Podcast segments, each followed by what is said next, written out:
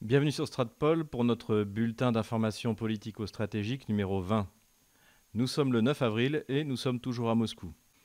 Avant de démarrer cette vidéo, allez vous inscrire, allez mettre un pouce bleu et pour ceux qui le souhaitent et qui le peuvent, faites un don sur Tipeee, sur Patreon et sur PayPal.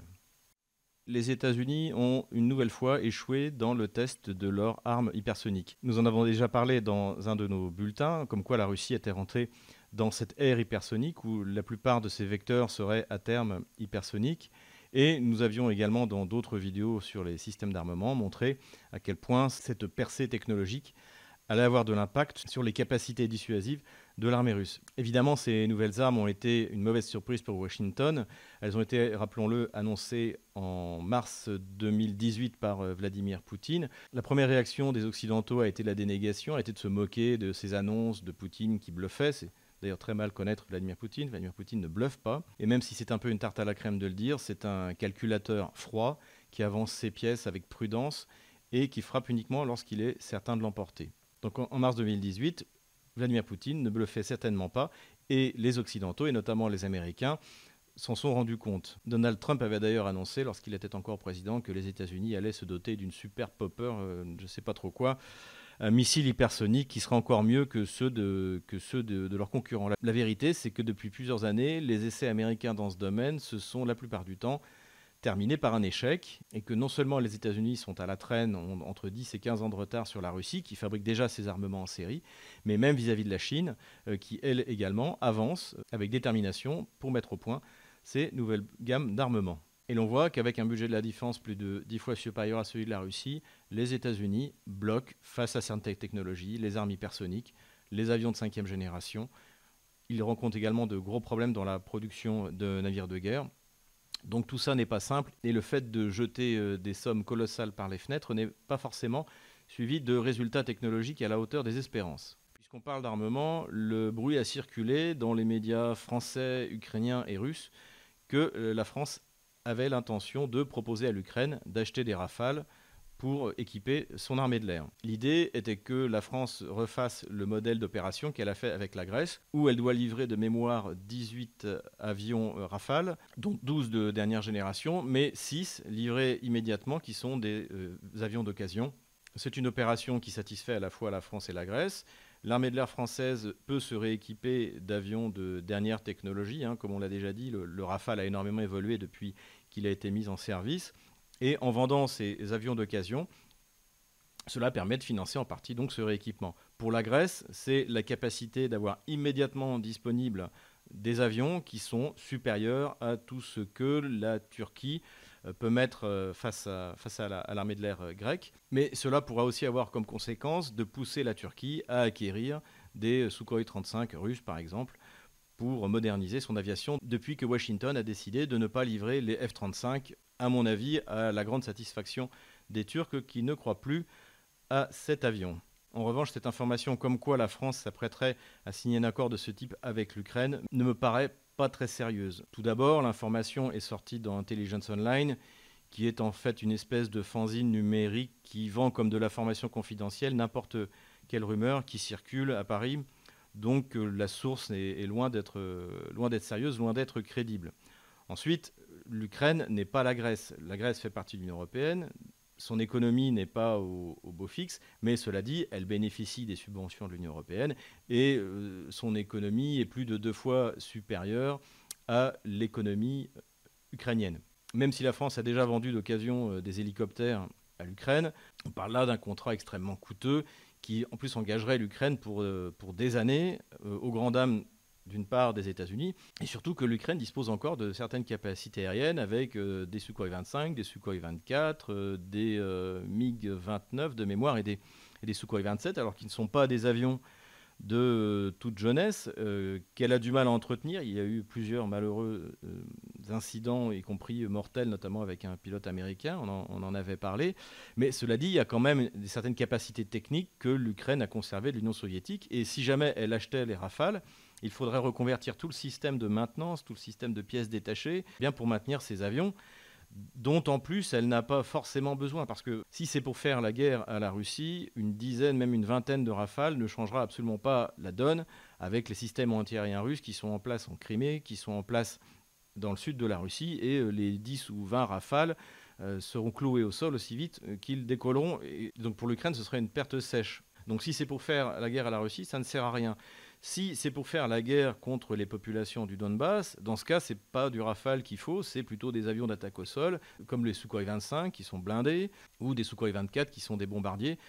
Donc l'Ukraine n'a aucun intérêt, euh, même pour faire euh, plaisir à la France. Et un tel achat, même à crédit avec la France, siphonnerait une bonne partie de son budget de, la défense. Donc je reste très sceptique par rapport à cette information. Il va de même sur la volonté annoncée, répétée par le président Zelensky de la capacité de l'Ukraine à rentrer dans l'OTAN. Alors nous l'avons déjà dit, c'est comme pour l'Union européenne, lorsqu'on rentre dans une alliance, que ce soit une alliance économique ou une alliance militaire, on rentre avec un territoire. Or, le seul moyen pour l'Ukraine de rentrer dans l'OTAN, ce serait de renoncer à la Crimée et de renoncer au Donbass, puisque selon l'article 5, les membres de l'OTAN doivent venir au secours de la manière qu'ils jugent nécessaire si l'un des membres est attaqué. Donc si l'Ukraine rentrait dans l'OTAN, ça veut dire que la France, l'Allemagne seraient immédiatement en guerre euh, contre, la Russie. Évidemment que cela n'aura pas lieu et que ce genre d'annonce est surtout faite pour, euh, par, par le président Zelensky pour essayer de se montrer comme un président de guerre, un président qui prend ses responsabilités. En plus de ce genre de déclaration qui ne coûte rien et qui ne mène à rien, le président Zelensky s'est rendu sur la ligne de front ainsi qu'une délégation militaire américaine, tandis que le ministre des Affaires étrangères polonais se déplaçait à Kiev pour discuter de Nord Stream 2 et de, du Donbass avec son homologue ukrainien. La Turquie, quant à elle, qui contrôle le, détroit du Bosphore, a annoncé que deux navires de guerre américains allaient se rendre en mer Noire jusqu'au 4 mai, puisque, rappelons-le, les pays non riverains de la mer Noire ne peuvent envoyer des navires militaires que 21 jours. Et donc c'est pour ça que d'ailleurs la Turquie a également annoncé que ces navires américains seraient présents jusqu'au 4 mai. Est-ce que cela pourrait avoir une influence quelconque dans le cas d'un affrontement entre la Russie et l'Ukraine? Euh, Sans doute pas. Déjà, deux navires de guerre américains, ce n'est rien par rapport à la flotte de la mer Noire dont dispose la Russie, qui comprend également des sous-marins, sans compter tous les systèmes anti-navires euh, euh, supersoniques qui sont basés en Crimée, qui sont basés sur les côtes russes. Donc c'est plutôt de l'agitation. Et là, ça répond davantage à une euh, exigence de l'opinion publique démocrate américaine qui attend de Joe Biden même plus une revanche, mais une vengeance contre cette époque qu'elle estime de coopération euh, entre Donald Trump et Vladimir Poutine. Ce qui est d'ailleurs totalement faux. Euh, Donald Trump, lui, a ralenti la construction de Nord Stream 2 pendant plus d'un an. Et Joe Biden, aujourd'hui, est tout simplement dans une impasse parce qu'il ne peut pas faire finalement beaucoup plus que euh, ce qu'a fait Donald Trump. Joe Biden doit répondre d'une manière ou d'une autre aux exigences de son opinion publique gauchisto-libérale anti-russe, d'où cette agitation qui, à mon avis, ne mènera pas à grand-chose. Malgré l'agitation de Washington, de Varsovie, des pays baltes, il semble qu'aucun de ces pays n'a l'intention d'aller mourir pour Donetsk euh, aux côtés de ce qui reste de l'armée ukrainienne. Et pendant ce temps-là, la caravane du Nord Stream 2 avance, et petit à petit, ce fameux gazoduc dont nous avons beaucoup parlé et nous reparlerons encore, s'achève tranquillement. Pour donner le change, Joe Biden a nommé Amos Hochstein comme une sorte de diplomate chargé de faire capoter le projet Nord Stream 2, c'est-à-dire en gros quelqu'un qui va aller menacer essentiellement euh, l'Allemagne, puisque c'est l'Allemagne aujourd'hui qui tient bon. La droite allemande sait pertinemment que l'économie allemande n'a pas d'autre alternative que le gaz russe, et que donc Nord Stream 2, qu'il serait même déjà temps de parler de Nord Stream 3, donc toutes ces pressions américaines pour l'instant ne donnent pas grand-chose.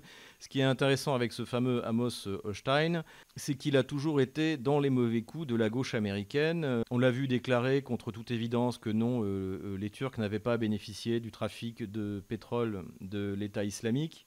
Il était encore jusqu'au mois d'octobre 2020 membre du conseil de surveillance de Naftogaz, donc la compagnie euh, publique ukrainienne qui achète le gaz russe et qui voit d'ailleurs la part du gaz russe dans le transit gazier euh, par l'Ukraine diminuer fortement, conformément à l'accord dont nous avions déjà parlé, qui a été signé par l'Ukraine et la Russie à la fin de l'année 2019. Cela pourrait signifier également que le clan de Joe Biden a décidé de reprendre euh, cette espèce de système de raquettes des actifs énergétiques de l'Ukraine, comme ça avait été le cas dans le cadre du scandale avec justement euh, Hunter Biden, qui avait été nommé au conseil d'administration de la fameuse société Burisma.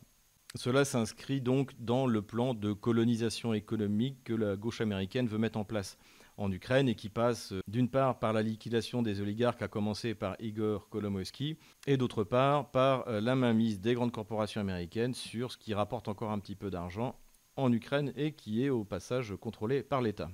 Voilà, c'est tout pour aujourd'hui. Nous pourrons revenir sur ces sujets à 18h heure française où aura lieu la première conférence Zoom. Alors, j'ai n'ai pas encore choisi si ce serait Zoom, Webex ou euh, Microsoft Teams. En tout état de cause, j'enverrai un message privé sur les Patreon et sur les Tipeee l'adresse où se connecter, également euh, euh, aux contributeurs PayPal sur leur adresse électronique. Donc pour les Patreon, les Tipeee et les PayPal, je vous donne rendez-vous ce samedi 10 avril à 18h heure française pour notre première conférence interactive.